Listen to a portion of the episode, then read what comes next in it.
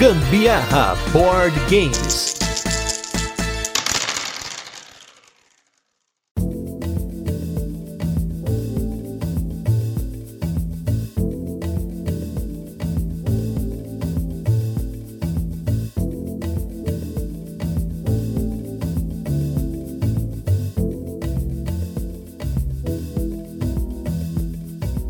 Coisa que a gente gosta muito de fazer nas nossas férias é jogar, é poder aproveitar o momento, mas como a gente tá de folga e na tranquilidade, a gente pode jogar muito mais e sem compromisso, porque para poder gravar os episódios que você ouviu aí nas últimas quatro, seus cinco semanas mais ou menos, a gente tinha jogado tudo que tinha para jogar para poder fazer os episódios. Então hoje vocês vão ouvir aqui os destaques das nossas férias aí de 2023, mais uma vez contando para vocês como foram as nossas jogas. E para isso eu sou Gustavo Lopes e comigo está minha companheira de jogas, Carolina Guzmão. E aí, minha gente? Ô, oh, tristeza voltar de férias. Isso Ai, por... Jesus. Isso porque a gente ainda tá no finalzinho, no, no, na reta final mesmo das férias, ainda não, não encerrou por completo, mas começa já a dar aquele friozinho na barriga, né? É, na prorrogação aqui, basicamente, a gente tá gravando para vocês, porque a gente quis esperar até o último momento para contar todos os jogos que nós jogamos ao longo de setembro e no comecinho aí de outubro, que foi as nossas férias. Geralmente a gente gosta de tirar tirar o máximo de dias seguidos possíveis. E dessa vez, gente, teve muitas jogas, na verdade até mais do que eu gostaria.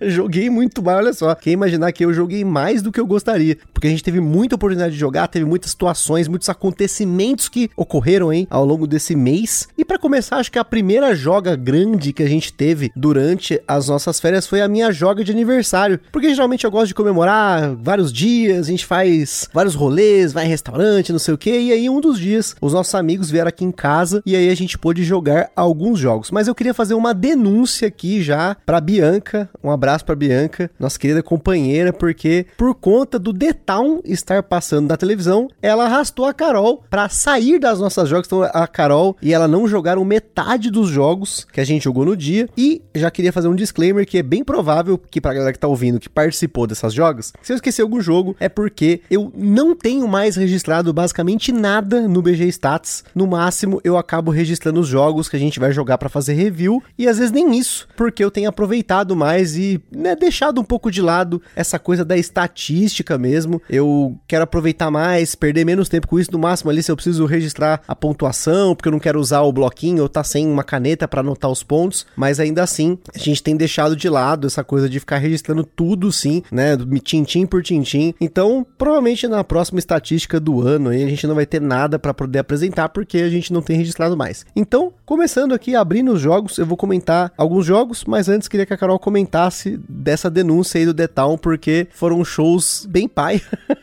não precisava ter largado a joga para poder assistir o show. Podia ter jogado e assistido, ouvido, sei lá, o show. Não, foi super legal, gente. E não foi ela que me arrastou. A gente foi arrastada juntas para assistir lá no Multishow. E inclusive eu hoje, na idade que estou, ficar sentadinho em casa assistindo do que é, ir pro meio de multidão e ficar ali apertada, desesperada para ficar conseguindo prestar atenção no show. A não ser que seja Backstreet Boys. Aí é outro momento. Com certeza concordo com essa colocação. Eu nunca gostei de festivais de música, no máximo shows pequenos de rock progressivo no qual eu posso assistir sentado e olhe lá. Então, jamais iria no The Town, mas para quem foi, espero que tenha aproveitado, mas eu não aproveitei o The Town porque ele só zoou a nossa joga. Eu vou comentar aqui só dos jogos novos que nós jogamos nesse dia, porque teve vários jogos aqui, foram oito jogos novos que nós jogamos no dia. Muitos deles foram jogos que. Um abraço pro meu irmão, Nicolas, que comprou todos esses jogos, a maioria deles para mim, lá na República Tcheca, minha mãe trouxe, né? E ele reclamou que eu não fiz uma homenagem nos meus stories do Instagram por ter trazido, feito toda essa coisa. Ele pegou o jogo para mim, desviou de, de viagem aí, então realmente meu irmão foi o cara que propiciou esses carteados aí, sem ele não teria nada disso. Então, Nick, se você está ouvindo isso, provavelmente não, mas se tiver, considere-se homenageado. Então, Começando os jogos, o primeiro deles foi o Nine Tiles Panic, que é um jogo da Oink, que o nosso amigo Rafael pediu para trazer para ele lá do exterior. E é um jogo no qual você tem nove peças, que tem frente e verso, e você precisa montar alguns padrões para que eles se adequem à pontuação da rodada. E aí ganha lá quem chegar numa pontuação X, dependendo do número de jogadores. Eu achei super legal o jogo, e o mais interessante é que a gente tem a versão vanilla dele, mas saiu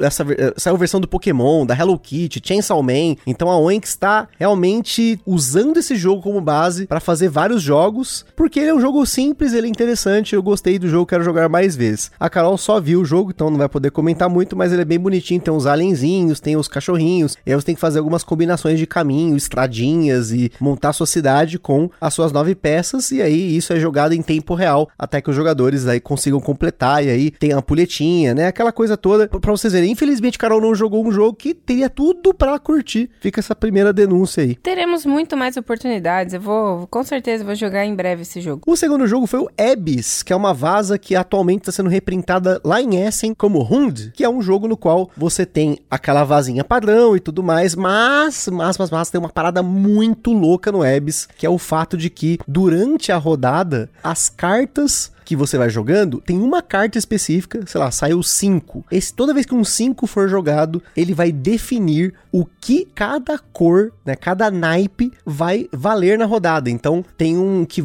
a primeira carta define qual vai ser o naipe trunfo, a segunda vai definir uma pontuação, a terceira a pontuação EBS, que é a pontuação que você tem que ter nem mais nem menos que os outros jogadores. Depois vai definir a pontuação negativa e quem vai começar a próxima rodada. Um jogo sensacional, foi muito bom. Quero muito jogar esse jogo mais vezes, porque a gente só pode jogar ele uma única vez, em três jogadores. Acho que a experiência vai ficar até mais interessante em quatro, cinco jogadores. Mas um jogo excelente. Uma vaza que eu achei assim no último momento lá com meu irmão lá no exterior, porque essa vaza tava esgotada e aí a gente achou cinco unidades numa loja lá. Mas agora, para quem quiser ter acesso, em breve ela está sendo reprintada como essa versão que chama Hund. Tanto que você procurar no BGG, você vai achar como Hund e não mais como Ebs. Rapidamente aqui, o terceiro jogo foi o Kras Kariert, ou conhecido como Delt, que é um jogo muito parecido com o Scout, para quem gosta do Scout, mas ele é uma vaza, não uma escalada. A ideia do jogo é você ter uma mão fixa, as cartas vão estar tá na posição e você vai querer jogar cartas para poder utilizar depois as cartas que foram ficando na sua mão de outras formas, é fazer uma dupla, fazer sequência, tal. Tem cartas que são cartas especiais. Um jogo muito bom também, bem rapidinho. O único defeito dele é que não tem um ganhador especificamente, tem um perdedor e os demais ganham. Isso incomodou a galera na mesa, mas a ideia ideia do jogo é sensacional, um carteado que eu recomendo. E o último aí que a Carol não jogou foi o Druids, que ele faz parte de um, uma série de jogos que tem na editora Amigo lá fora, que é o Wizard, que a gente já falou no podcast, tem o Druids, tem Witches e tem Wizard Extreme. Todos eles a gente vai falar aqui hoje, porque eu peguei todos, porque eu adoro aquela arte feia bonita do Wizard. E o Witches é o primeiro dele, que é um jogo no qual você vai jogando vasas, e as vasas têm diferentes naipes, e esses naipes vão pontuar a carta de menor valor que ganhou naquela vaza, né? Então vamos supor, eu joguei um 9, a Carol jogou um 5, o outro jogou um 1 e o outro jogou um 2. O 1 vai ficar em cima da pilha, e esse vai ser o seu ponto para aquela cor. Só que, no momento que um jogador estourar todas as cores, ele perde a rodada e todo mundo pontua as cores que sobraram. Achei a ideia muito boa, mais um jogo que eu quero jogar mais vezes. Na verdade, todos eles eu quero, porque eu, eu já tinha estudado esses carteados antes, mas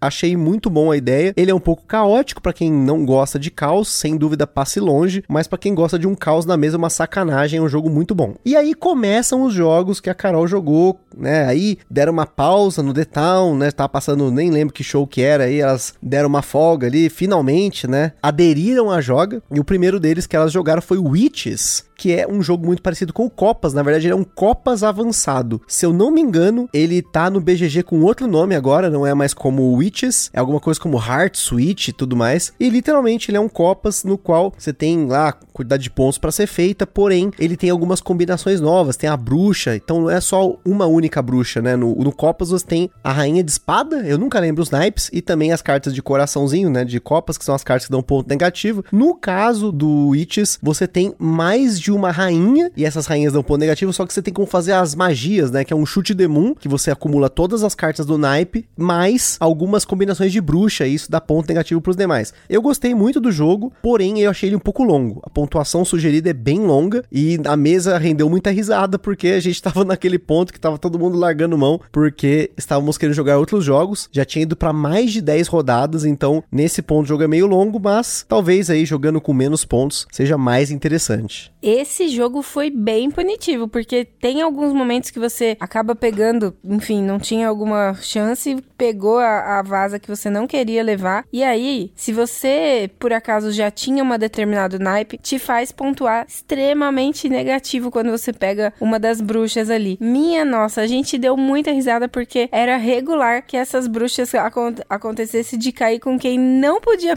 pegar, porque tinha acabado de pegar o naipe que prejudicaria. E aí rendeu realmente muita risada. Foi bem longo, chegou um momento que chegou ao ponto de ficar cansativo, mas foi bem divertido. O próximo jogo novo que nós jogamos esse dia, mais um carteado, foi o Anansi. A gente falou do Anansi brevemente no cast do Stonks, porque ele é um jogo que você tem o trunfo variável, né? Para quem sabe o que é vaza, ouve os nossos episódios de carteado, não vou ficar me alongando aqui, mas no Anansi você tem alguns conceitos bem avançados, como por exemplo, você ter o bid, né? A sua aposta de quanto você vai ganhar de vazas ser dinâmico. Então você ganha vazas e essas vazas, elas vão sendo acumuladas, só que para você pontuar essas vazas, você vai ter que conquistar seguidores. E aí existe um movimento no jogo que você joga cartas durante a vaza que não vão fazer parte da vaza e aí você vai ganhar seguidores e esses seguidores vão estar inspirados se você tem a vaza para poder conectar a vaza com o seguidor. E aí você quer acertar exatamente a quantidade de vazas com a quantidade de seguidores que você vai adquirindo ao longo da rodada. Só que sempre que você adquire seguidores, você também pode mudar o trunfo, porque as cartas que você usa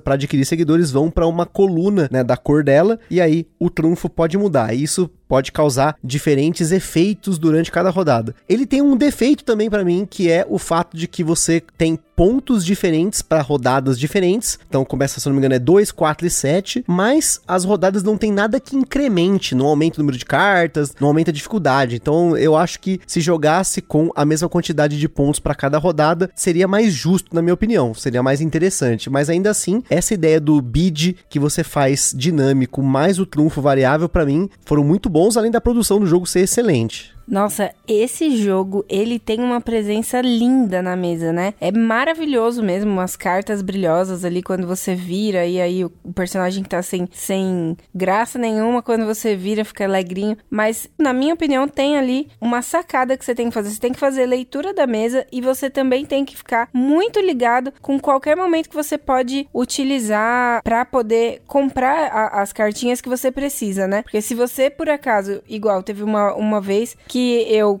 achei que ia ser possível eu completar mais é, vasas, né? Ganhar mais vasas. Me ferrei porque eu fiquei com um, um personagemzinho ali sem conseguir inspirar ele, né? Inspirar, é, é, esse esqueci o termo. E isso me rendeu nada. me ferrei. Sempre dá merda. Então, jogo muito bacana. Quero jogar mais vezes, mas quero jogar com a pontuação igual por rodada. Depois a gente jogou o mais engraçado da noite, que foi o Wizard Extreme, que também tem os nomes de The Ziben Seagull e também agora mais recentemente, acho que a última edição dele se chama Slough Off. E por que ele chama Wizard Extreme? Porque a base dele é bem parecida com a do Wizard. Você quer apostar em quantas vasas você vai ganhar por rodada. Porém, Aqui o negócio é extreme porque você tem que tentar adivinhar a cor das vasas que você vai ganhar, além da quantidade que você vai ganhar. Também tem mais algumas regras, você pode ser o sluffer, né, que é o cara que não quer ganhar nada e quer zoar a vaza dos outros, né? Ele tem uma pontuação, né, diferente, né? Ele quer que as outras pessoas errem a predição deles, para ele não pontuar negativo, senão ele vai pontuar negativo. Tem uma regrinha, não vou entrar no detalhe aqui, mas eu achei o jogo animal, curti muito a ideia do jogo, esse negócio de você ter que pensar primeiro em quantas vasas você vai ganhar de cada cor, porém você ainda tem uma interação com os demais jogadores, porque a quantidade de tokens é limitada. Então, se alguém acha que vai ganhar uma vaza de uma cor que já esgotou na mesa, ele vai trocar o token com você. Então, tem uns efeitos que podem acontecer, umas interações muito interessantes. Eu gostei muito do jogo, né? Como eu comentei, mas na mesa ele não teve o mesmo efeito para todo mundo. Ah, eu gostei. Achei esse jogo demais. Não vejo a hora de jogar de novo. Ele é igual o Gustavo falou, a interação entre os jogadores ela é muito forte. Tem que ficar bastante ligado no que o seu amigo tá tentando pontuar ali, porque senão você acaba se prejudicando se você por acaso precisa daquela cor de vaza para pontuação ou por acaso você não pode mais pontuar aquela e aí você quer deixar com que o amiguinho leve, mas também é interessante porque dependendo das pessoas que erram, você pontua pelas pessoas que erraram também, né? É, no caso você usar aquele sluffer, né? Então é, é um jogo que é mais complicado, ele pode parecer mais caótico, mas tudo depende da mesa. Então assim, é realmente um Wizard Extreme, é uma, você tem que ter muita noção de vaza e vai ter dificuldade para jogar o jogo. E aí foi o que aconteceu teve um momento lá que a galera não tava entendendo muito o que, que deveria fazer. Porque é difícil você realmente prever e por que prever, né? Mas, enfim, jogo interessantíssimo para quem gosta de vasas aí, inclusive pra coleçãozinha, né? Wizard, Witches, Druids e Wizard Extreme fazem parte, né? A arte deles, inclusive, é muito parecida e elas formam panoramas. Eu um dia ainda vou tentar tirar uma foto de todos eles na mesa, fazer um paredão assim para vocês verem, porque os naipes, né? Eles se juntam numa arte só. E como a arte é parecida, vocês vão ver que entre jogos tem diferenças de até de cores, tá? É muito da hora. Mas a arte é meio feinha, né? Tem muita referência, mas é um feio bonito do jeito que eu gosto. E por fim, nós jogamos um não carteado, mas um presente de aniversário que eu ganhei, que foi o The Number, um jogo publicado aqui no Brasil pela Galápagos, no qual você quer acertar os números numa rodada sem que esses números sejam eliminados pelos números dos outros. Então você tem lá uma pranchetinha e você tem números de 0 a 9, você tem que fazer um número de 3, né, três casas, e aí você coloca isso e coloca na virada para baixo, eles são ordenados, e aí os números repetidos, né, as casas repetidas vão eliminando os números números do, dos jogadores estão mais para cima. Então, quanto mais alto o número, mais ele pontua. Porém, você corre risco de ter o seu número eliminado por ter repetição de, entre números que estão abaixo de você. Eu achei o conceito interessante, mas eu percebi que você usar números repetidos, né? Tipo 666, 777, 888, facilita um pouco. E aí você tem uma chance maior de não ser eliminado, mas aí você também tem que eliminar números. Então, assim, tem algumas sacadas. Eu quero jogar mais vezes para tentar entender se o que a gente estava fazendo fazendo na mesa era muito parecido, né? Tipo, vamos fazer a 9 na 9, depois 777, 888. Enfim, quero entender melhor a lógica do jogo, mas ele é um jogo interessante. Não, eu preciso jogar de novo mesmo, porque eu fui péssima. Eu pontuei 4. Eu não sei como que é possível isso. No total, né? tipo, num jogo que tava Foi... era 60 pontos, 60 pontos. 60, né? todo mundo 70, 80. E eu 4. Porque eu fui muito mal, eu não conseguia acompanhar os números que os outros já estavam utilizando ali, já tinham utilizado, para que eu pudesse prever. Eu fui mal demais, eu fui eliminada em quase todas as rodadas. Foi péssimo. Acontece, a gente tem, como eu falei, e teve mais jogos desse dia, mas como esses jogos se repetem até em outros dias aqui, eu vou deixar para falar né, em, em, outras jogas aqui, né? Porque essa do aniversário foram muitos jogos, a maioria deles eram jogos novos, né? Que a gente trouxe lá da, da República Tcheca, né? Que minha mãe trouxe através do meu irmão, né? Ela foi para lá visitar ele, a gente não conseguiu, as passagens estavam muito caras, fica essa denúncia aí pro preço da passagem pra Europa, tá muito caro, sem condição, então a gente ficou por aqui mesmo, mas os jogos vieram junto com ela. A segunda joga aí foi aniversário do nosso querido Zaka. Um abraço para o Zaka, porque, como sempre, tem muita comida boa, tem sempre muita festa, muita gente e muito jogo. E para variar, eu sempre levo a minha malinha de jogos, mas também muitas pessoas levam suas malinhas de jogos. E aí a gente abriu uma mesa lá durante o churrasco e aí começaram os trabalhos aí com o Tichu, que a Carol não jogou nesse dia, ela jogou depois, mas ela assistiu a partida e finalmente joguei Tichu, né? Um carteado que estava faltando para a nossa gama de carteados jogados, né? E realmente o Tichu é um jogo incrível, mas eu só vou falar do Tichu daqui a pouco, porque a magnitude dele é mais difícil de compreender quando você tá jogando todo mundo que nunca jogou, né? Eu me ferrei, joguei mal pra caramba. Não que depois eu tenha jogado melhor, mas joguei muito mal. Mas algumas manhas do Tichu você acaba pegando com quem já jogou o jogo de forma extensiva e aprendeu mesmo de verdade a jogá-lo. Não é só regra, é jogar de verdade. Esse dia a gente jogou o Yoshu, né? Que é a versão né, do, do Mario que o Fel produziu pra galera do Cartapalusa. Então, quem viu foto, só existe aquelas cópias, não existe mais. É isso aí. Aí entrando nos jogos, sim, Carol jogou e aí a gente jogou mais jogos. O primeiro desse foi um jogo novo que foi Spots, que é um jogo de cachorrinho no qual você vai ter um pusher luck muito genial, em que existem seis tipos de habilidades que você pode escolher uma durante o seu turno e aí os dados que você vai utilizar, eles vão poder estourar ou não, ou ser utilizados em cartas que você vai encaixando seus dados para poder cumprir os cachorrinhos. Aí é uma corridinha, quem cumpre seis cachorrinhos primeiro ganha. É um jogo que pode frustrar gostar muito. É um pusher luck ao extremo, mas ele tem uma lógica muito interessante por trás de como você vai pesar os seus dados os cachorrinhos que você vai pegar para você, para poder ter mais possibilidades de encaixar dados baixos ou altos. Então, eu achei o jogo muito bom, mas para quem tá pensando, ah, tem no BGA, nossa, bonitinho, cachorrinho, cuidado é um jogo de cachorrinho, mas vai queimar sua cabeça e você vai se ferrar quando as rolagens não te ajudarem. Não, mas é bem legal, bem divertido também. Os cachorrinhos todos têm nomes, eles também têm, são caricaturinhas assim, bem engraçadas, são bem bonitinhos. E uma coisa que eu acho que é bem complicado porque tem interação entre os jogadores. E aí você tá ali pra estourar, porque acho que, se eu não me engano, você não pode passar de sete, né? Isso, na casinha do cachorro, né? Na casinha lá do cachorro, você não pode passar de sete pintinhas dentro ali da casinha. E aí você tem como passar essa numeração, esse dado aí pro seu amigo, né? Enfim, aumentar o número de pintinhas dentro da casinha dele. E isso vai fazer com que ele estoure mais rápido, por exemplo, ou chegar ao ponto dele estourar só por uma atitude sua e prejudicar toda uma, uma, uma jogada que ele iria fazer. É muito danado esse jogo. Gostei demais. Não só pela temática, porque eu achei ele muito charmoso, mas pelo jogo em si, a forma com que você tem que pensar para fazer todas as suas ações e conseguir completar as cartinhas dos cachorros. Uma coisa importante é que ele tem uma variabilidade absurda, porque você usa seis,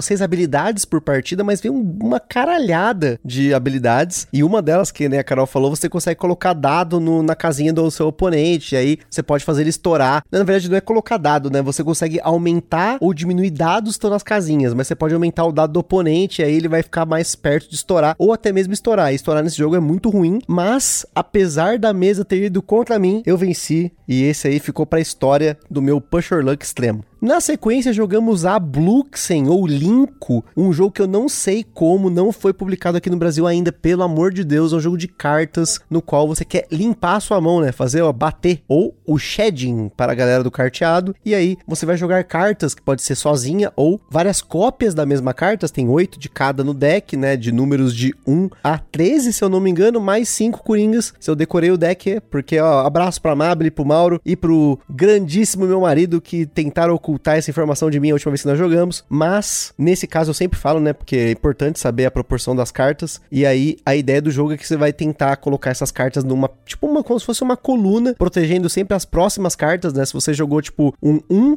sozinho e depois 2-2, e os 2-2 estão protegendo um 1, porque quando os jogadores jogam a mesma quantidade de cartas, só que num valor maior, aí tem uma interação que você vai poder descartar a carta da pessoa, ela pegar as cartas para ela de novo, ou ela você quer pegar as cartas dela para você fazer sequências maiores, né? Então é um jogo excelente, rapidinho e inclusive a gente jogou mais de uma partida, né, nesse dia, né? Foi muito bom. Esse jogo é bem legal também, gente. Nossa, eu só tô falando bem legal, né? Porque, não sei, eu acho que eu tô desenvolvendo um, um amorzinho por carteados. e aí, esse é mais um que eu achei super legal da forma com que você precisa lidar com a sua mão, né? Você tem que saber exatamente quando você baixa, se você vai baixar todas as cartas que você tem ali daquela mesma numeração. Enfim, é um jeito bem diferente, um um carteado bem diferente. Eu nunca tinha jogado nada parecido com esse daí e gostei bastante também. Foi uma mesa bem legal. O pessoal, todo mundo curtiu. Depois eu e a Carol também jogamos a versão duel dele, né? Que é basicamente é uma regra de duelo, também muito bom. Recomendo se você tem uma Bluxen aí não jogou em dois. O modo duelo dele é muito bom. Na sequência jogamos Fuji Flush. Esse a gente já falou aqui no podcast mais de uma vez e a gente jogou mais de uma vez durante essas férias. Mas se você não conhece o Fuji Flush, ele é um jogo do Friedman Freeze, que é o autor do Power Grid e muitos outros jogos. E a ideia dele é que você também quer fazer o shed, né? Você quer bater primeiro do que todo mundo. Só que para isso você tem cinco cartas na mão. Você vai jogar uma carta na mesa, sempre joga uma única carta. Ele tem um deck de cartas de 2 a 20, porém tem muito mais 2 do que 20. Tem um único 20, um único 19, um único 18 e 2 tem um monte, 3 tem um monte. Porque quando você joga números na mesa que já estão na mesa, então eu joguei um 2, a Carol na sequência joga um 2. O 2 dela soma com o meu e a gente cooperativamente temos um 4. E isso pode eliminar eliminar carta de outros jogadores, os jogadores podem eliminar as nossas, porque quando dá a volta, quando volta para você, o primeiro jogador que faz parte de uma sequência ou sozinho tem uma carta que não foi batida, ele descarta aquela carta e não compra de novo, porque se a sua carta for batida, você sempre compra. E a ideia é que você se livre dessas cinco cartas primeiro. Já tinha jogado esse jogo lá no navio da Nerd Criativa, já joguei outras vezes, em mesas grandes e mesas menores, tanto que fui atrás desse jogo lá fora para poder comprar, porque esse jogo é muito bom. Eu adoro jogar Fuji Flush. A primeira vez vez foi realmente lá junto com a Karen do Nerd Criativa. Gostei muito dessa nossa joga aquela vez, mas nessa última agora que eu peguei melhor o jogo, foi muito melhor. Eu detonei com todo mundo. E por fim, a gente, como eu falei, né? Não vou falar de todos os jogos, pode esquecer um ou outro, mas um que tem que ter destaque aqui, porque esse jogo é maravilhoso, é o Sticking ou o Stition, que é uma vaza que você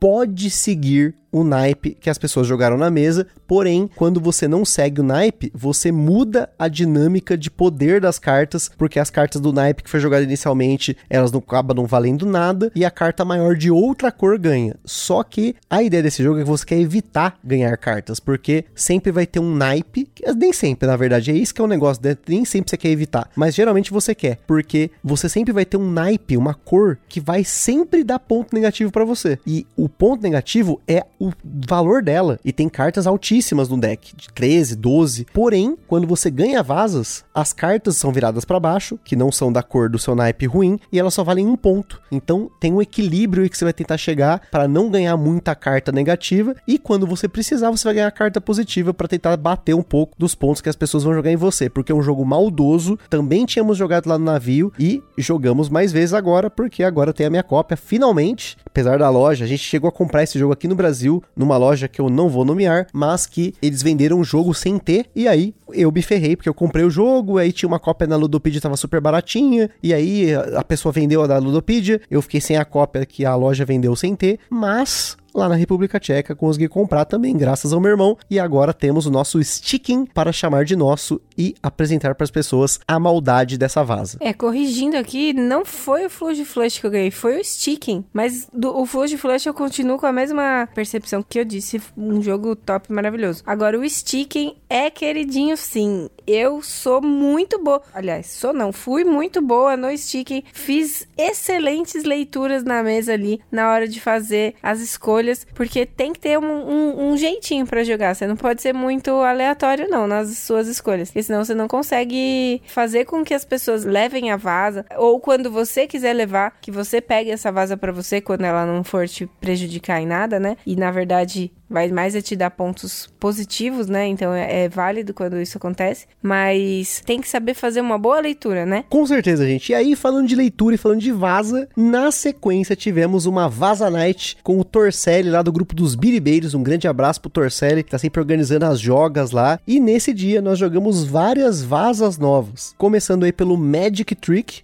inclusive a minha cópia desse jogo, que é um jogo no qual as cartas têm o verso colorido e você joga sem saber as suas próprias cartas. Olha só que insano. A gente falou do Luz, né, em um outro cast aqui, lá do Wanted, que teve os destaques do Carta Palusa, que ele é tipo Hanabi que você joga com as cartas viradas pro povo. Esse jogo, as cartas são viradas para baixo. Uma pessoa vai ordenar a sua mão, né, da carta menor para carta maior e vai te entregar. E aí você vai jogar tentando descobrir as cartas que você tem e mais insano ainda ainda. Em um momento do jogo, né, da rodada, você vai ter que usar uma das cartas que tá virada para baixo para falar quantas vazas você acha que você vai ganhar. E aí que rola toda essa leitura da sua própria mesa e também das cartas que os jogadores têm, porque você sabe o verso das cartas e a posição que essas cartas estão. Então, tem uma leitura animal no jogo, é difícil, obviamente, porque você conseguir prestar atenção nas suas cartas, saber o que você pode ter, né, adivinhar, né, com base em, em estatística, né? Você vai jogar uma carta do meio, aí vai jogar uma carta do, né, do, do pouquinho do meio da outro lado e você vai tentar adivinhar, ah, não, isso aqui é um 6, então isso aqui provavelmente também é um 6, daqui para frente é, é alto, daqui para trás é baixo e você vai tentar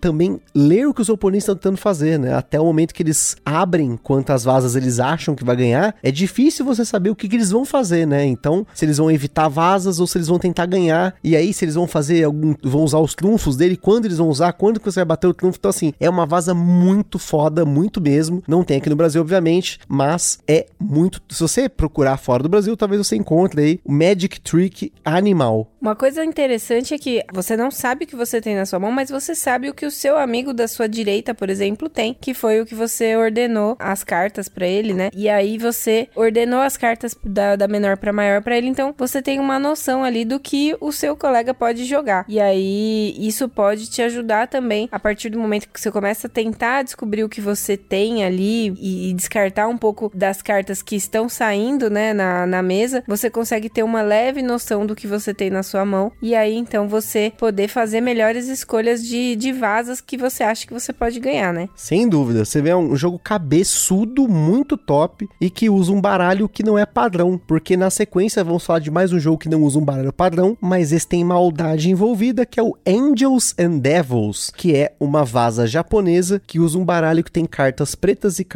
brancas. Você tem um naipe que só tem cartas brancas, um naipe só tem cartas pretas, tem naipes que tem as duas cores. E as cartas brancas são as cartas de anjo, as cartas pretas as cartas de demoninhos. E a ideia do jogo é que você tem 30 pontos de vida e o jogo acaba quando alguém chega a zero ou menos do que isso. Só que a sacada do jogo é que quando você tem cartas pretas na vaza, essas cartas vão dar pontos negativos, elas vão tirar a vida da pessoa. Só que se você tem uma vaza que só tem cartas brancas, você ainda recupera um pontinho de vida, então é difícil, né, de, de você conseguir recuperar alguma coisa, mas você está sempre ferrando o amiguinho. E a gente gosta muito de vazas que ferrem o amiguinho, mas nessa aqui ainda tem uma parada muito legal que no começo de cada rodada ainda tem uma seleção para você ver qual vai ser o trunfo de cada rodada, né? Então as pessoas vão, na verdade, vão votar pro que elas não querem que seja. Então tem uma dinâmica, uma interação interessante, mas você também tem que saber fazer a gestão da sua mão, principalmente porque você vai ter ali cartas pretas são negativas, mas às vezes a pessoa vai jogar um naipe, você tem que seguir o naipe, então é uma vaza que você quer evitar ganhar, exceto quando chega uma vaza toda branca para você e você consegue pegar ela, mas é muito difícil isso acontecer porque as pessoas querem te ferrar o tempo todo.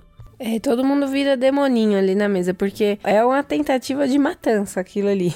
Mas é muito legal, o jogo muito bom também. Eu não sei, eu acho que eu tô muito suspeita de dizer, todos esses jogos que a gente jogou, todos eles eu fui feliz. É, eu também, vou ser sincero, acho que tem um ou outro que nós vamos comentar aqui, talvez um especificamente que eu não gostei mesmo, mas no geral aqui, não, teve um outro que eu achei mais ou menos. Mas a maioria aqui foram jogos bons porque foram boas seleções, né? Então, na sequência aqui, teve mais dois jogos que nós jogamos que a gente não tinha jogado ainda, que foi o Green Fivura e o Schadenfreude, que são, mais uma vez, duas vasas, mas o Green Fivura, gente, é muito, muito, muito bom. Ele é um jogo do Taiki Shinzawa, que fez um monte de vasas que a gente já falou aqui. Não vou começar a listar os jogos, são muitos e muitos jogos bons, mas a sacada do jogo é que você quer ganhar pontos para tentar chegar até 25. Então, a carta que você ganhar vaza, é diferente do Druids, que é a menor carta, mas geralmente aqui no caso é a maior carta, ou a maior carta que ganhou, né, em valor, porque tem cartas trunfo, né? A carta que ganhou fica virada para cima e ela vai ser a carta que vai te dar o ponto da rodada, né? E você não quer estourar 25. Só que tem uma sacada nele que todas as cartas, no verso delas, você tem o 5 verde. Então a qualquer momento, e aí tem umas regras, né, para fazer isso, né? Você pode jogar uma carta da sua mão como se ela fosse um 5 verde. Só isso já é o suficiente para fazer um jogo muito bom e ele tem momentos que você tá ali tentando calcular. Eu, tem vários jogos que são assim, né? Por exemplo, um jogo que eu gosto muito que é o Body of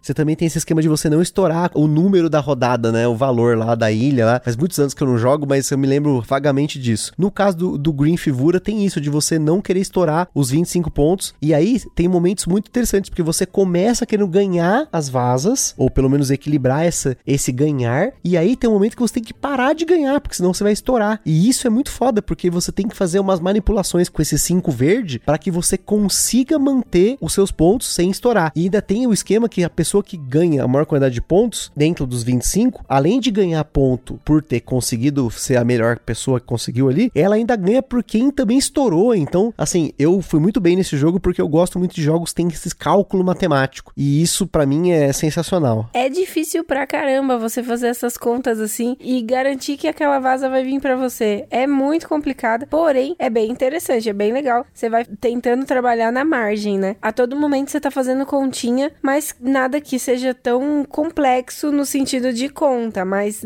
principalmente para você conseguir garantir que aquela vaza que tá na hora ali, que tá vindo, vai ser boa para você. Isso daí é, é, eu acho que é o, o maior do, dos complexos aí desse jogo. É, o grande problema é quando você ganha vazas com números altos, né? Você ganha com 12. Você já fez metade dos 25. Então você tem que saber manipular os naipes da sua mão para que você ganhe com números equilibrados e tente somar esses 25 ou pelo menos o mais próximo disso para poder pontuar melhor. E aí teve um outro jogo que jogamos jogamos que foi o Schadenfreude, que ele tem um conceito parecido, que é o primeiro jogador que chega a 40 pontos, ele não vai ganhar a partida, ele é eliminado, e vai ganhar o jogador que chegou mais perto de 40 sem estourar. E pode acontecer, inclusive, de na mesma rodada que um jogador chegar a 40, mais o jogador chegar a 40, mas ele tem essa sacada de você começar o jogo que não ganhar vaza, eu quero, quero, quero aí depois. Opa, pera aí, acho que tá na hora de eu frear um pouco, porque eu cheguei muito perto dos 40. E aí os outros jogadores vão tentar fazer você ganhar esses pontos para que você estoure. E aí ele tem uma sacada genial que quando você ganha vazas que tem o mesmo número de uma vaza que você já ganhou, sei lá, eu ganhei uma vaza com 6. E aí eu vou lá e ganho uma outra vaza com 6. Quando esse 6 vem para mim, ele elimina o outro 6. Na verdade tem mais regras, né? Porque tem o esquema que quando tem cartas de cores diferentes, você recebe também essas outras cartas, né? Não é só a carta da cor do naipe da rodada, mas basicamente é isso. E tem cartas que tem números negativos, então o baralho não é um baralho padrão, mas você também tem esse esquema de poder ganhar as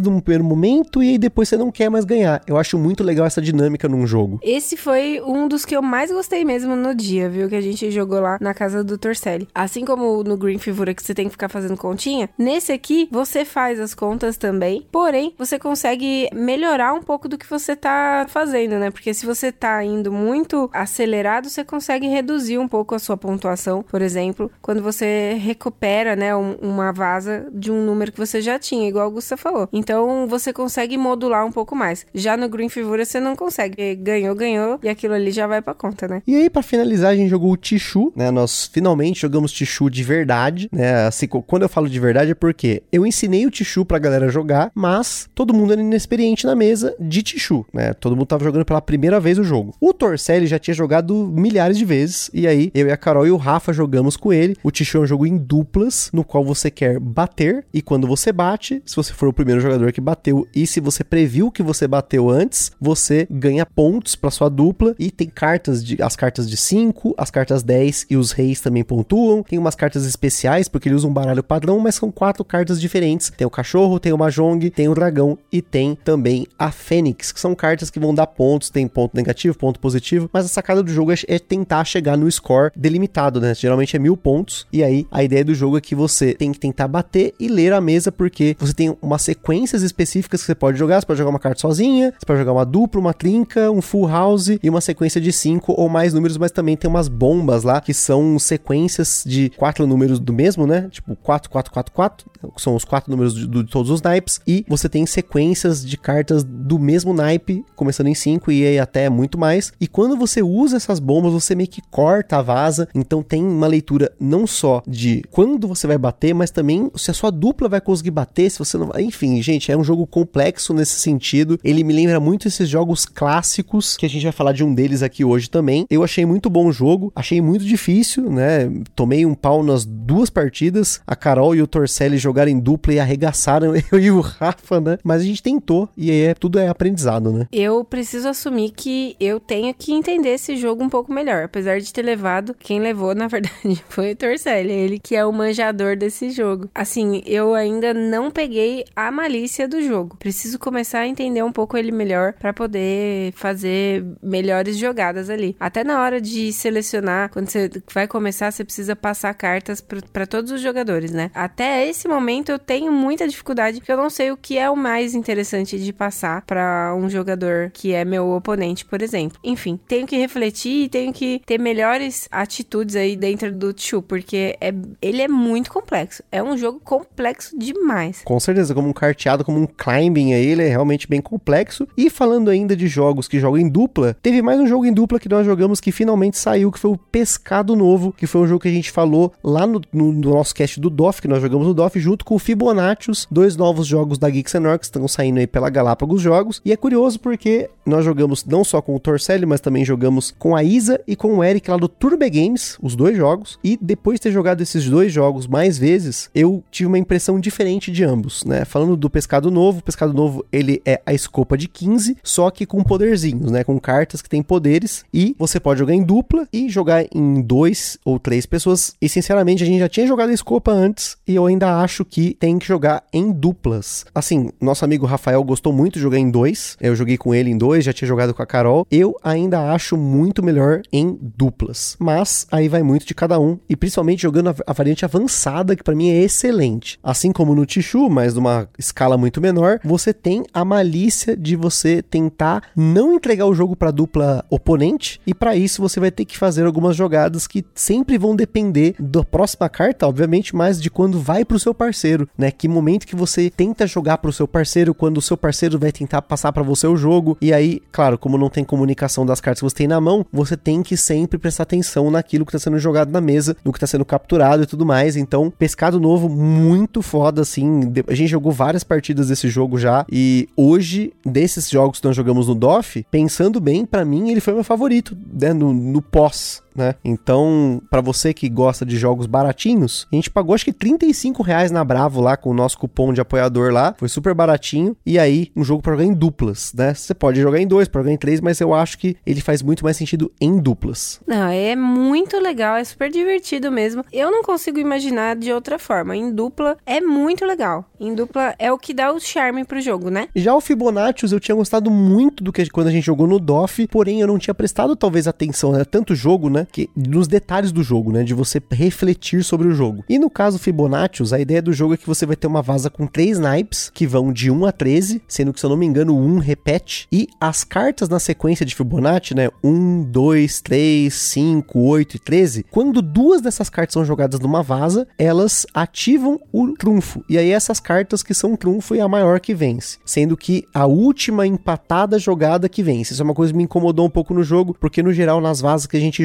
joga, quem jogou a primeira maior leva, não a última empatada, né? Quando você tem essa questão de empates. A ideia do jogo é que você quer acumular pontos e se no final da rodada você faz a quantidade de pontos dentro da sequência de Fibonacci, você ganha um bônus que é o próximo número na sequência de Fibonacci. Mas tem uma coisa mais importante ainda que é a pontuação de quando você faz o que a gente chama de chute de moon, que no caso do Fibonacci é você ganhar zero vasas. Se você ganha zero vasas na rodada, você já pega 34 pontos de cara. E isso, nas partidas que a gente jogou, quem conseguiu zerar levou a partida. Que seja em uma rodada, né? Um exemplo aí, uma partida que a gente jogou, o segundo lugar ficou com 32 e ele acumulou esses 32 pontos nas três rodadas. E eu fiz um chute de moon, tinha zerado em uma e pontuado dois apenas numa outra rodada, então eu fiz 36 pontos, indo muito mal, mas conseguindo zerar em uma rodada. Então, isso me desagradou um pouco, o fato do chute de moon, né, essa pontuação de zero vaza ser muito alta. É difícil de acontecer, mas aconteceu, e quando aconteceu, isso estourou muito o jogo. É diferente no Copas, que quando isso acontece, não é tão avassalador assim, pelo menos eu acho que não, mas enfim,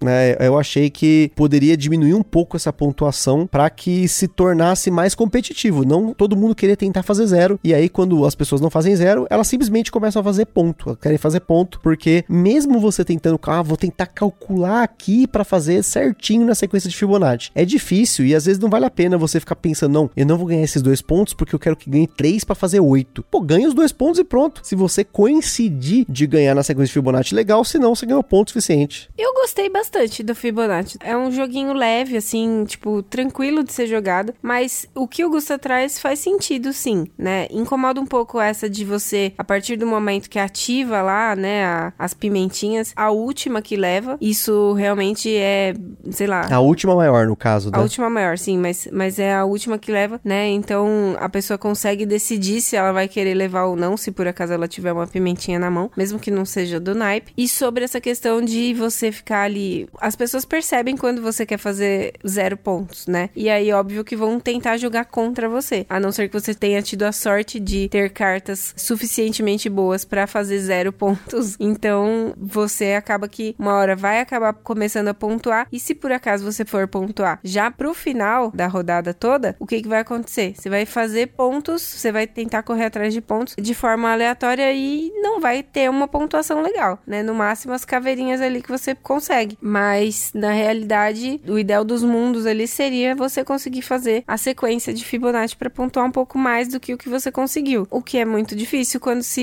isso acontece mais pro final, né? Ainda assim, vou querer jogar esse jogo mais vezes. A gente teve duas mesas de Fibonacci aí durante as férias. Provavelmente vai ter mais ainda, mas vamos ver, né? Ainda sigo com esse gostinho amargo de pimenta, que não é a pimenta que eu gosto aí no meio. E, como a gente comentou, né, a gente jogou esses jogos lá com o pessoal do Turno B Games, né? Um abraço aí pra Isa e pro Eric, porque eles nos convidaram para uma gravação do Wanted One Piece, junto lá com o Robert Coelho. E a gente aproveitou para jogar outros jogos um dia aí. O Wanted hum, dispensa comentários, né? Só vocês verem depois o vídeo lá no Turno B Games, mas também ouçam o nosso cast sobre o Wanted. Mas a gente aproveitou e jogou três jogos novos nesse dia. O primeiro deles foi o Cordes, que é uma vaza do Rainer Knizia que tem inúmeros nomes. E eu acabei pegando até uma cópia desse jogo para mim, porque ele é uma vazinha bem, bem, bem simples, né? É até um pouco boba, porque a ideia do jogo é que você tem cartas que são numeradas de 1 a 50. E isso é um, até uma parte complicada do jogo, porque você vai ter um monte de carta aleatória na mão de todo mundo. E aí, tipo, você não consegue nem contar carta, nem tentar prever, né? Que cartas estão em jogo, né? Você tem como ler alguma coisa ou outra, mas é muito difícil. Isso me incomodou no ponto de vista de jogador de carteado aí mais cracudinho que a gente tá ficando, mas foi muito divertido porque a bagunça é que os jogadores vão meio que jogando por contratos e esses contratos quem tem a maior carta e a menor carta da vaza vai levar uma quantidade de pontos de um tipo do relacionamento do Cordes lá. Né? Tem os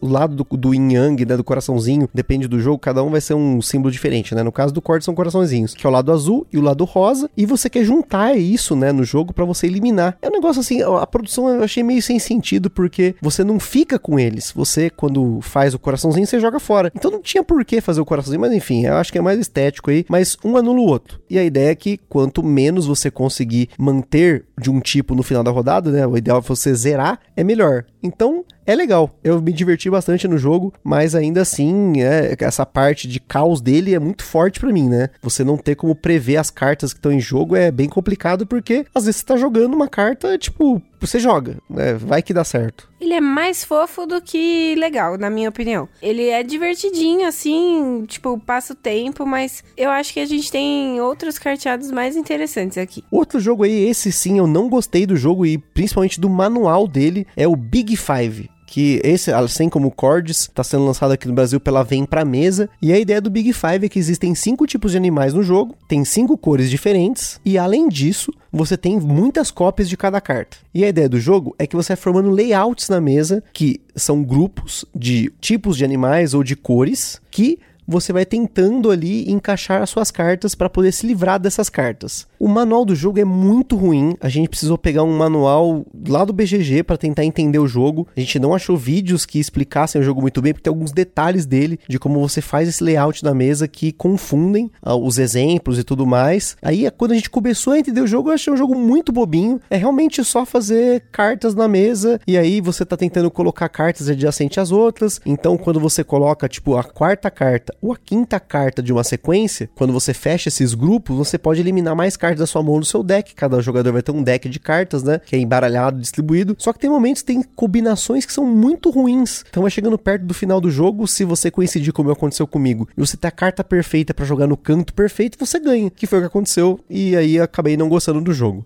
É, eu acho que foi um pouco mal escrito mesmo o manual, porque a gente teve muita dificuldade de entender até para começar a jogada. A primeira vez que a gente começou, a gente ia montar um grid sozinho, só completar ali com todos os animais e todas as cores. E aí a gente pensou, não é possível que seja só isso, né? O Rainer Knizia é um cara tão excepcional, ele não faria uma coisa simples dessa. E aí foi aonde o Gusta conseguiu achar, assim, uma forma mais compreensiva do manual do jogo e a gente conseguiu jogar da forma correta. Mas ainda assim, eu acho que ele é um jogo ok. Eu até gostei, não achei um, um jogo, assim, muito magnífico, né? Mas é um jogo ok, a gente, a gente se divertiu jogando também. É, acho que a primeira vez que eu não gostei de um jogo do Rainer Knizia, então deixa registrado aí para vocês. A gente sempre elogia os jogos dele, mas é a primeira vez, como a gente sempre fala, né? O cara fez mais de 800, 900 jogos, sei lá, uma hora e apareceu alguma coisa que eu não ia gostar, e esse foi um dos que eu não gostei. E aí, um outro jogo que eu não gostei do jogo, mas a, a experiência foi engraçada, foi o jogo Champions, que é um jogo que foi lançado pela Galápagos, teve até Premiere, é um party game no qual você escreve o nome de figuras, de pessoas e qualquer coisa, e você vai formando ali batalhinhas entre essas pessoas. Então tem lá, quem, é, sei lá, come mais catota de nariz, aí quem é, faria um escarcel durante um show, quem tem vergonha alheia, e aí, tipo, você vai tentando prever quem vai ser o campeão, mas os jogadores vão votando em cada rodada para ver quem ganha cada parte, né, da, desse tier, né, de, desse campeonatinho, né? E aí ele tem um negócio que me incomodou muito, que as pessoas votam e a discussão que você faz depois é só ah, mas por que você não votou nesse e tal? E é bem assim, tipo, enfim, você vai votar no que você acha que vai ganhar, mas às vezes tem coisas que acontecem que não fazem sentido, né? Como, por exemplo, né, a Isa e o Eric, ela, eles têm pouco conhecimento do Dolinho. E o Dolinho, era certeza que o Dolinho ia ganhar um campeonatinho que tava ali no meio da mesa, mas ele não ganhou, porque a referência do Dolinho é mais pra galera que acompanha páginas do Facebook obscuras de humor escroto. Enfim, então eu não gostei do jogo. Eu acho que tem party games muito melhores do que esse, que tem interações e discussões que as pessoas fazem, tem traidor no meio, coisa do tipo. Esse daí realmente é você colocar os nomes engraçadinho e dar risada com os resultados das coisas que acontecem. É, esse eu achei sem sentido, mas de qualquer forma eu ganhei. Porque eu consegui prever um pouco mais da, das ações que as pessoas possivelmente votariam. Então, mas, mas foi mais por isso, porque não fazia sentido mesmo. As perguntas eram extremamente aleatórias. Enfim, não é um jogo que eu jogaria de novo, não. A gente também nessas férias, depois de muito tempo sem ir a um BGSP, conseguimos ir a um BGSP e jogar três jogos, porque no dia a gente tinha outros compromissos, mas a gente conseguiu jogar três jogos lá no BGSP. Um deles foi o Foto Perfeita, um jogo lançado aqui no Brasil pela Meeple BR, no qual você vai ter um monte de stands, né? Um monte de bonequinhos que estão encaixados em bases de acrílico e você vai tentar realmente tentar montar uma foto perfeita. E para isso, durante o jogo vão passando envelopes com condições que cada uma das pessoas querem estar numa posição específica ou em diferentes locais e você vai tentando encaixar esse povo na foto para que um não apareça o rosto, o outro tampe o outro, o outro fica do lado do outro, o outro quer ficar para trás da mesa, na frente da mesa. Eu achei a ideia interessante. Algumas coisas me incomodaram nele, como o fato das cartas serem embaralhadas e colocadas nos envelopinhos e às vezes as cartas elas se anulam, né? Ou elas não, você não consegue fazer a condição da carta. Tipo, uma carta quer que ele fique atrás da mesa, outra carta quer que ele fique na frente. Então aquele personagem, ele já não vai pontuar o máximo que dá para um personagem pontuar. E como nem todos os envelopes vão passar pela sua mão, algumas decisões que você vai tomar vai ser no escuro. E aí você acaba tentando pontuar por aquele personagem que você não sabe onde ele deve pôr. Você coloca ele porque outros personagens, né, exigem que eles fossem colocados ali em determinados locais. Tanto que, né, jogou eu, a Carol e o Rafa, né, o nosso amigo Rafael, né, e o Rafael ele colocou somente metade dos personagens, né, dentro do grid, enquanto eu coloquei todos e nós pontuamos uma diferença de 3 pontos, enquanto a Carol colocou todo mundo também, mas a Carol fez, sei lá,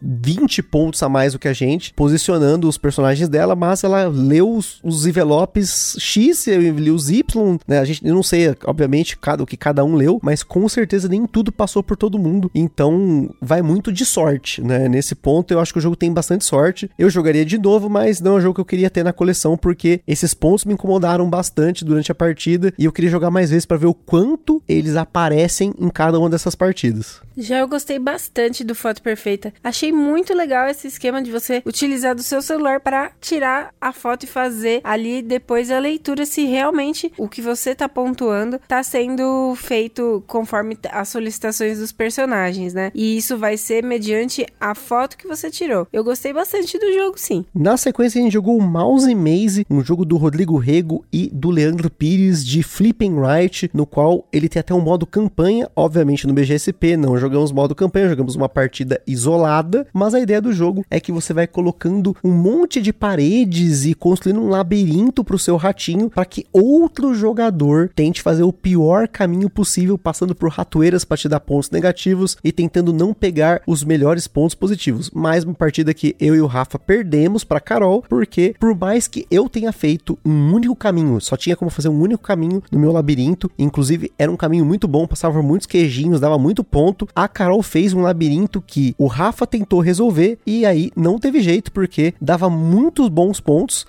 independentemente do caminho. É um jogo promissor. Já no nosso grupo de apoiadores eu já vi que teve gente que tá jogando, já tá na nona partida, décima partida e tá curtindo muito porque os elementos que entram no jogo são sensacionais. Então esse para mim foi o destaque do dia. Para mim o Mouse Maze, assim como o Paper Dungeons, é mais um jogo aí do Leandro Pires que tem essa dinâmica de escrever e que foi feito de uma forma muito magnífica. Eu sei o quanto eles testaram o jogo, assim como o, né, o próprio Leandro falou no cast do Paper Dungeons, o quanto ele testou o Paper Dungeons. A gente sabe, é, pelo menos a gente que conhece ele, sabe que eles testaram o Mouse Maze mais de duas mil vezes. Eles têm milhares de partidas do jogo para chegar no resultado que eles chegaram, sendo publicado pela Galápagos aí, um jogo nacional publicado pela Galápagos, é pelo selo deles que é o Ludofan. Então, sem dúvida, se você gosta desses jogos que tem esse negócio de, de desenhar e tudo mais, dê uma olhada no Mouse Maze. Talvez seja um jogo que você vai curtir muito, principalmente pelo fato dele ter esse modo campanha e de você evoluir o jogo ao longo das partidas. Mouse Maze foi sucesso mesmo. Esse foi o meu preferido mesmo do dia. Esse jogo é espetacular. Tem que estar ligado em tudo que você vai colocar ali no, no seu na sua folhinha pessoal ali para você fazer o máximo possível de pontuação. E isso decorrente também das regrinhas que vão abrindo, né? Assim, é, das condições de jogo, da até da, dos bônus que você vai ter, enfim. Você tem que tentar pensar em, em, em tudo ali para poder ter uma melhor pontuação. Isso que a gente jogou só o comecinho do jogo e a gente já se apaixonou. Quero muito ver como é que vai ser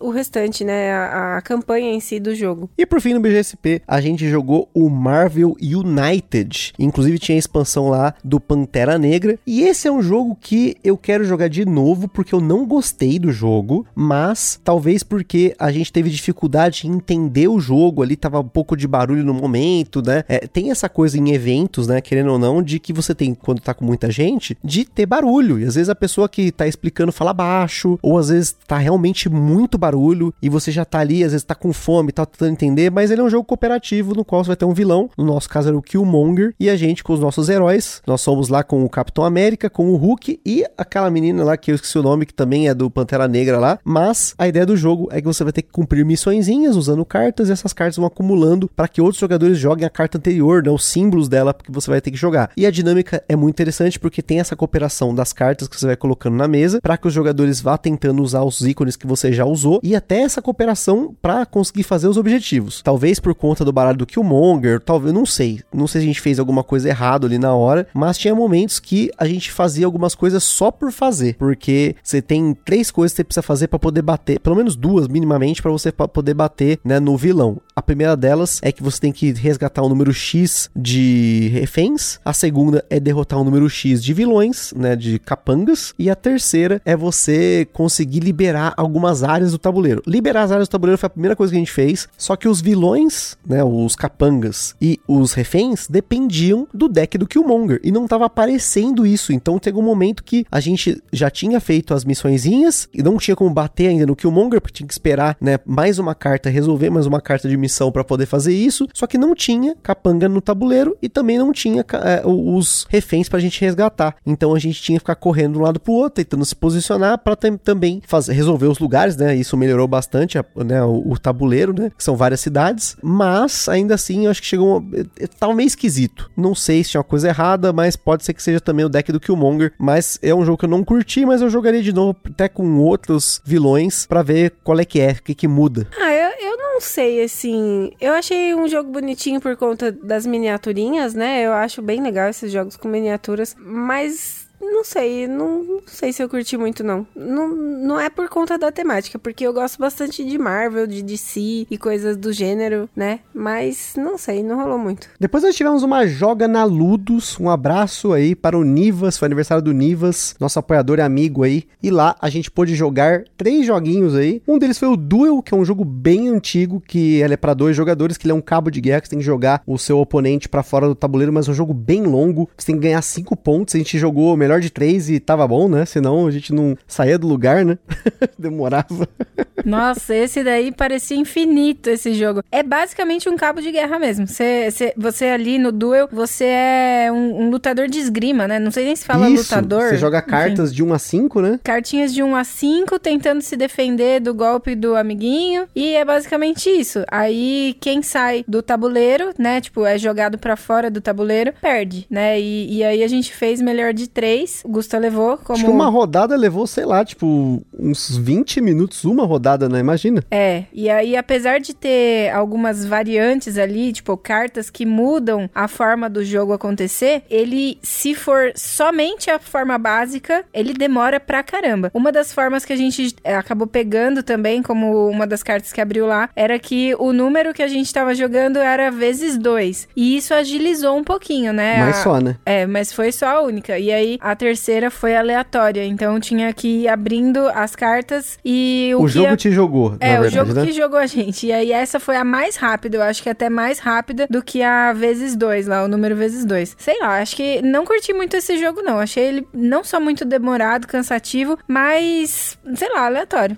É, concordo, realmente não curti muito, mas a gente queria um jogo pra dois rapidinho lá e não foi tão rapidinho assim, né? Depois a gente jogou duas partidas de Secret Hitler, que a gente já falou aqui no podcast já, que nós já tínhamos jogado, mas queria fazer um destaque aí, porque teve uma partida que assim, eu sempre sou muito ruim nesses jogos de papel escondido, de blefe e tal, e jogando o Secret Hitler, nós fizemos um time que eu, a Isa do Turno B Games, o Eric do Turno B Games, e no caso a Isa não sabia, porque ela era o Hitler, mas tava eu, o Eric e o Gabriel também, que tava na mesa lá, nós éramos os fascistas. E aí, eu não sei como eu e o Eric tivemos uma ligação mental lá, que a gente conseguiu blefar e fazer com que a galera ficasse em dúvida qual dos dois estava no time oposto. E aí, num golpe de estado muito bonito, a gente conseguiu ganhar e, assim, foi uma partida muito engraçada. Ainda tem um pouco de dificuldade com o tema desse jogo, mas fora isso, foi muito divertido. Não, essa foi jogada de mestre mesmo. O Eric tem um momento lá onde você pode é, matar um, um personagem, né? Enfim, matar uma pessoa pessoa, né? E o Eric matou o Gusta sabendo que ele era do mesmo time, só pra gerar uma dúvida na gente. Foi muito Exato. bom. Genial. Foi genial mesmo. É, A, a sacada deles foi muito boa. E a primeira rodada era eu, a Fabi e o Nivas, que éramos os fascistas, né? Sendo o Nivas o Hitler. E, nossa, também a gente conseguiu enganar muito bem a mesa. Eu não sei não, mas eu tô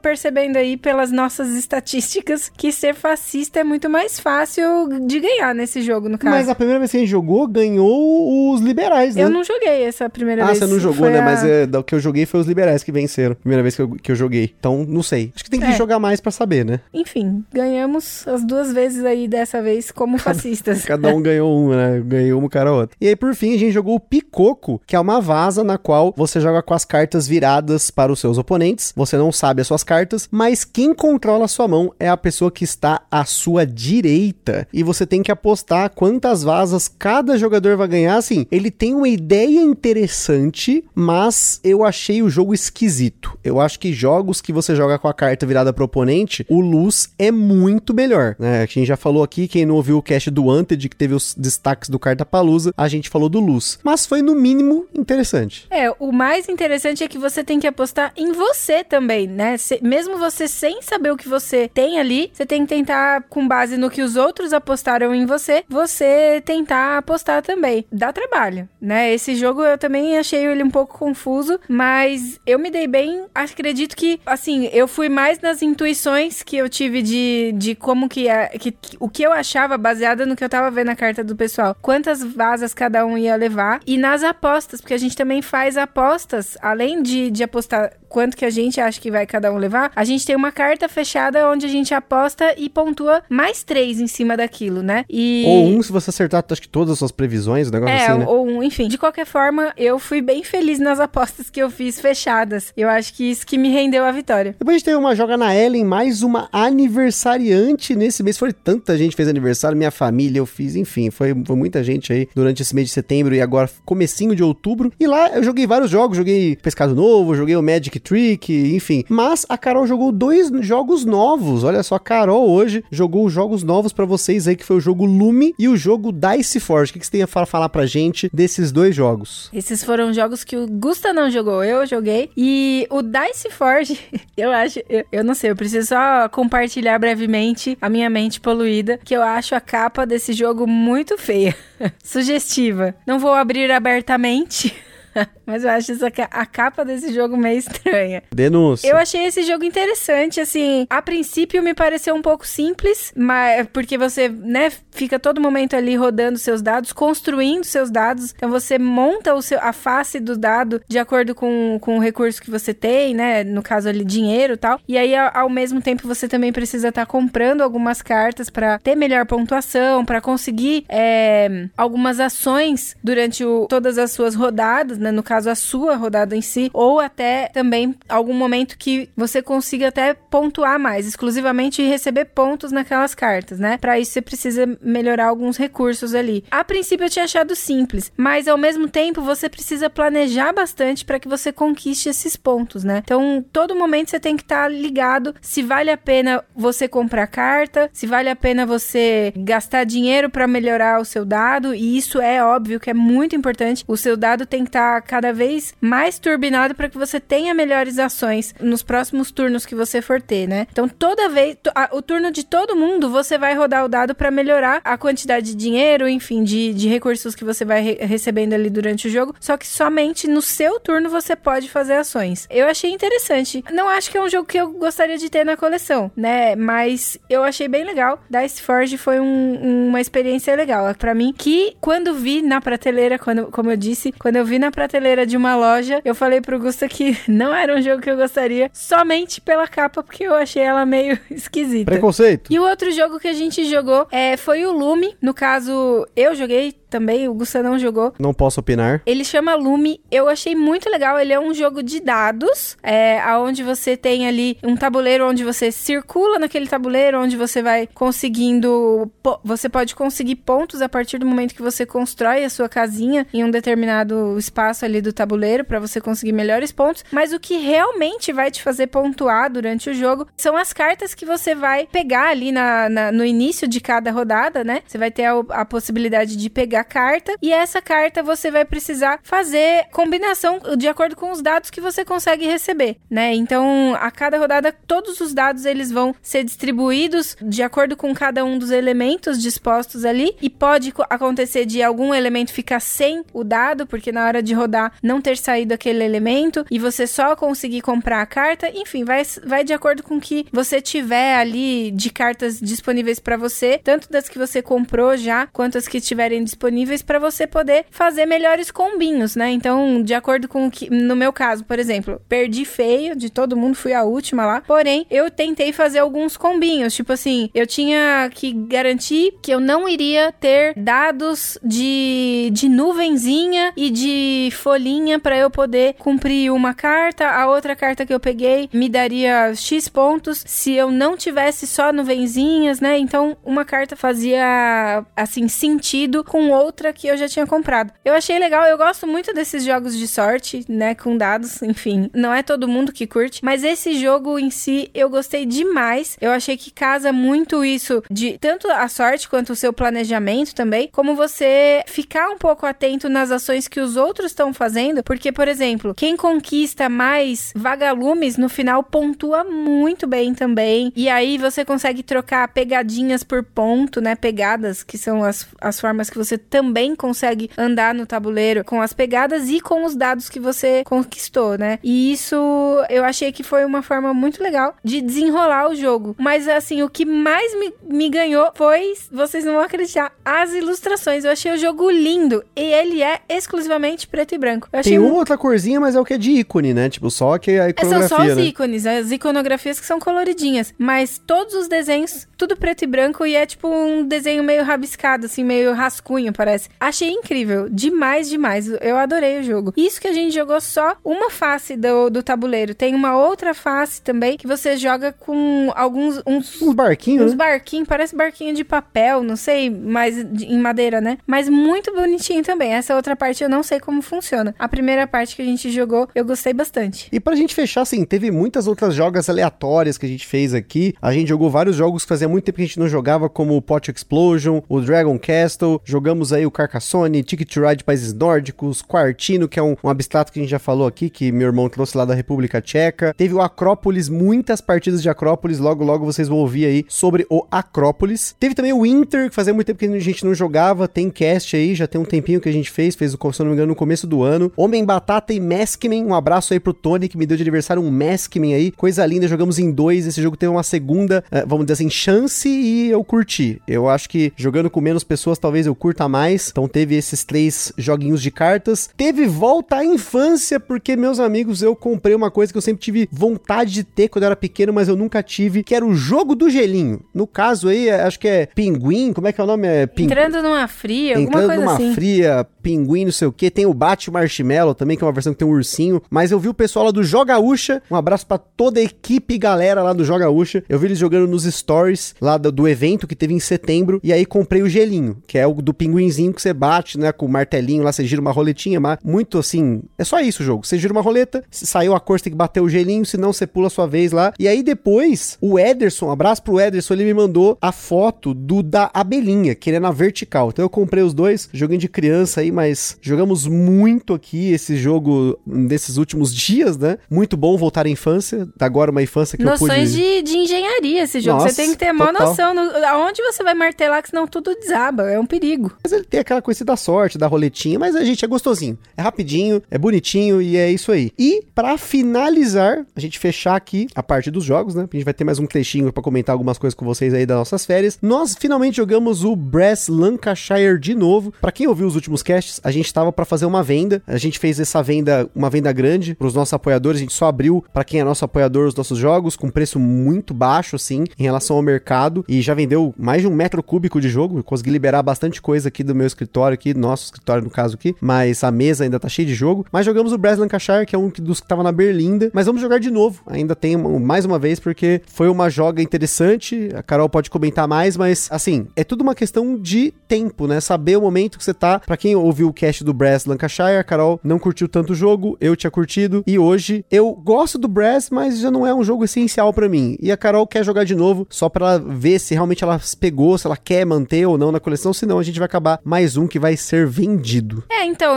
eu, quero jogar de novo. Assim como eu dei uma oportunidade pro Agra, porque eu não tinha entendido o jogo a princípio, né? Eu, a mesma coisa eu tô tentando com o Brass, porque não é possível. Tanta gente fala que curte, que é um, um jogo ótimo, que é muito legal, não sei o quê. O Lancashire, no caso aqui que a gente tem, eu quero tentar ver se eu pego melhor o esquema dele, porque eu tenho muita dificuldade com ele. E essa última vez que a gente jogou, ainda continuei com um pouco de dificuldade pra ter melhor pontuação, pra conseguir é, desenrolar melhor as minhas ações. Agora, o pessoal fala muito melhor que, a, que o, o Birmingham é muito melhor, enfim, esse a gente ainda não teve acesso. Mas o Lancashire eu ainda quero jogar mais pelo menos uma vez pra ver como é que eu vou, né, entender o jogo aí. E se não, já que o Gusta diz que apesar de gostar, não é uma coisa que talvez ele mantenha, né, vamos ver como é que vai ser numa próxima. E aí a gente também, finalmente, mais uma coisa que eu sempre quis ter, compramos um tabuleiro de Go. Go que tá muito em alta porque a galera vê nos doramas, né, nessas novelinhas coreanas, a galera jogando Go. Vira e mexe, eu vejo minha sogra, Carol assistindo série lá, o pessoal tá jogando na série. Quando eu era criança tinha o Ricardo no Go, né, então era um anime de Go que inclusive incentivou muita gente a conhecer o jogo e a gente acabou comprando e jogamos muitas partidas. Ainda queremos aprender direito em relação à parte estratégica do jogo, porque regra do jogo não é difícil. O problema é que ele é um jogo em que o estado do tabuleiro vai mudando ao longo da partida. Tem peças tão vivas, tão mortas, tem a parte dos territórios. Porque basicamente, gente, basicamente o gol é colocar, o seu turno é colocar uma pedrinha num tabuleiro 19 por 19. Tem tabuleiros menores, 9 por 9, 13 por 13, mas o, o tabuleiro completo é 19 por 19 e você quer fechar áreas. Só que ao mesmo tempo que você pode fechar áreas, se você fechar um oponente, né, se fechar as pedras, um grupo de pedras ou uma pedra do seu oponente, você captura ela e aí tem uma pontuação por territórios no final do jogo, tal. Mas ainda há uma dificuldade de entender essa coisa de ah, beleza, isso aqui já tá morto, eu não devo jogar aqui, eu devo jogar ali. Quando que eu reconheço um território? Isso às vezes é um pouco nublado, mas é uma questão de em- se empenhar no jogo. Ele é puramente estratégico. Esse jogo é muito estratégico. Você tem que ter ali atenção a todo momento. Mas acho que além de ter despertado isso na gente por conta dos doramas e tal, tipo, curto muito. Inclusive, se tiverem dicas, passem aí. Eu achei interessante porque a gente assistiu vários gameplays e pessoas explicando, né, o Go e tal. E o que eu achei interessante é que eles linkam muito o jogo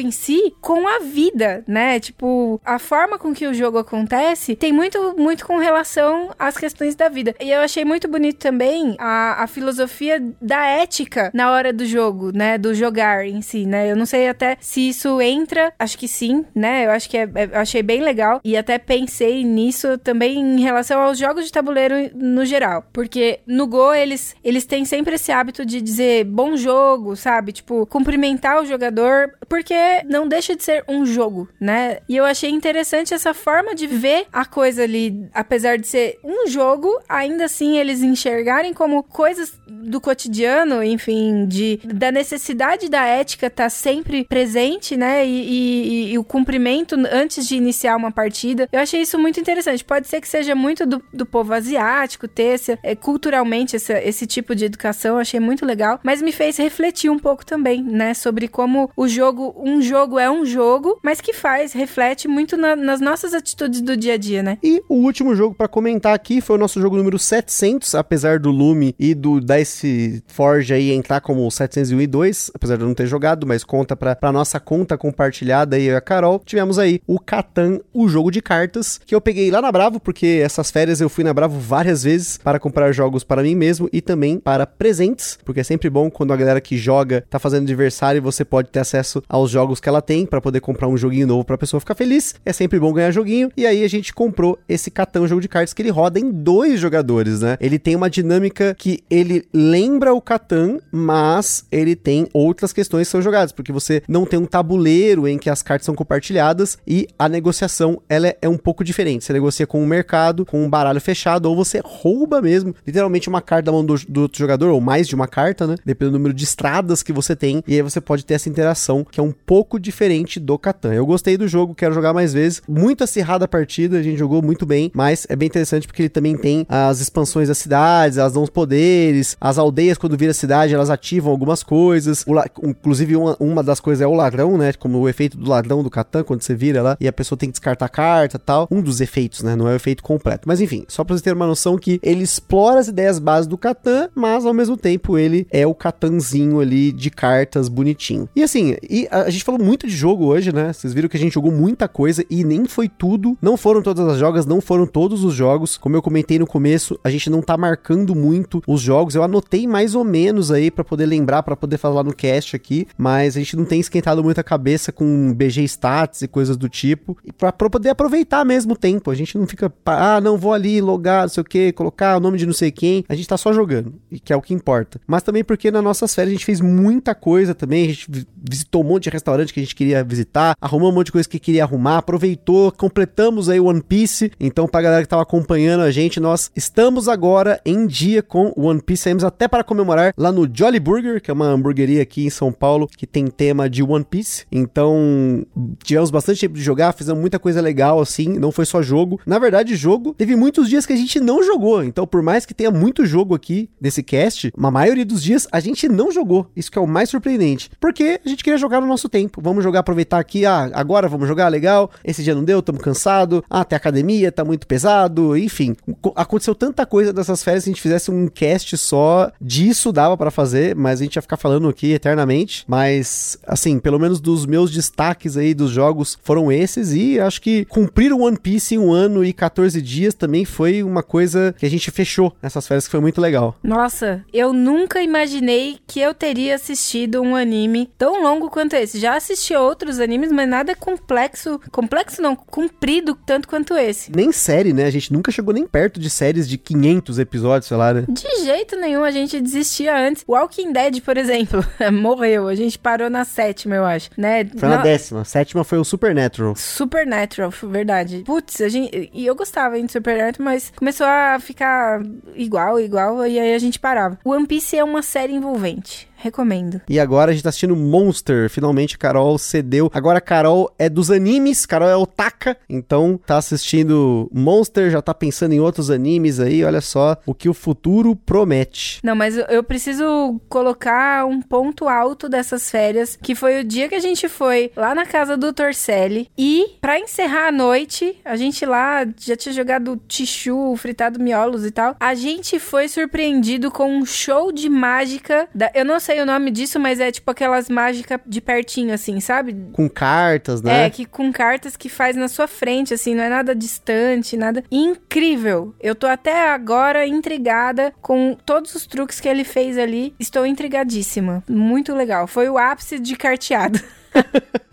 Realmente, gente, a parte de carteado aí foi muito forte dessas férias. Tanto que, para fechar fechadão aqui, eu finalmente consegui resolver algumas questões do carteado que eu estou desenvolvendo. Então, em breve vocês vão ouvir mais sobre isso. Espero que sim, porque a gente jogou algumas iterações dele agora nas férias e eu tô bem confiante que vai ser um jogo que vai agradar a galera que gosta de carteado e a galera que não costuma jogar tanto. Vai ter um equilíbrio entre as duas coisas, porque o jogo tá ficando bem redondinho, não é aquele jogo cheio de regra. Para explicar, eu tô levando cerca de 8 minutos, que é, eu tô achando longo ainda, preciso até otimizar essa explicação, mas é mais porque eu gosto de dar vários exemplos, né? Exemplos de vasas que podem resolver, mas em breve vocês vão ouvir mais sobre isso aí, porque fiquei feliz que eu resolvi isso e deixo registrado aqui que foi durante um sonho. Nessas férias, várias coisas aconteceram que eu dormi, sonhei o um negócio, acordei e a gente fez. Né? O dia do One Piece lá de fechar, eu sonhei com o Gear 5, que para quem não sabe, tem um monte de gente falando disso já mesmo, então não é spoiler mais, que saiu até no jornal. E eu sonhei que eu tava assistindo isso e a gente acordou assistiu. Aí outro dia, vamos comer não sei aonde, aí fomos lá e fomos comer. E aí eu acordei de manhãzinha, sete e pouco da manhã,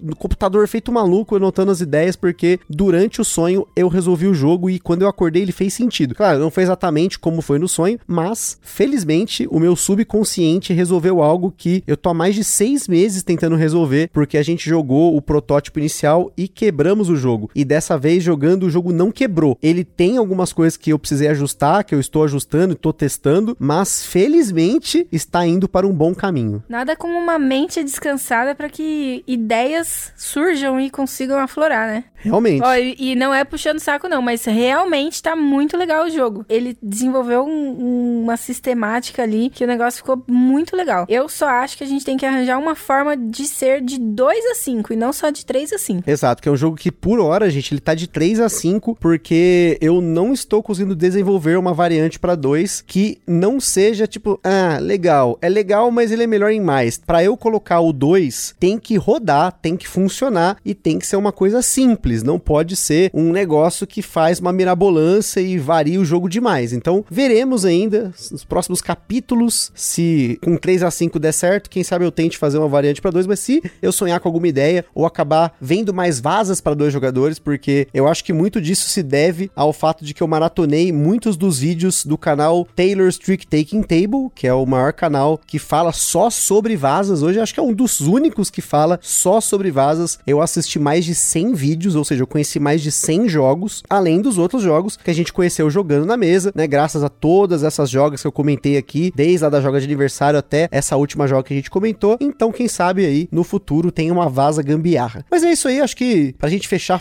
muito aqui, muito jogo, muita coisa das férias. As nossas férias estão acabando e logo a gente volta aqui para seguir. O podcast não parou, vocês podem ter visto que no máximo aí ele saiu em horários aleatórios durante os dias, porque muitos dos dias a gente não tava em casa, eu não tinha como parar para postar o cast. E aí eu e o Fábio sempre temos esse cuidado de, na hora de editar, ouvir bonitinho, fazer revisão e colocar no ar. Então, provavelmente esse cast também tá saindo fora do horário, tardíssimo, mas antes tarde do que mais tarde. Então é isso aí, pessoal. Espero ter gostado desse episódio. Tamo junto. Aquele forte abraço e boa sorte para nós. Falou, minha gente. Beijos para todos. Acabou as férias. Tchau, beijo.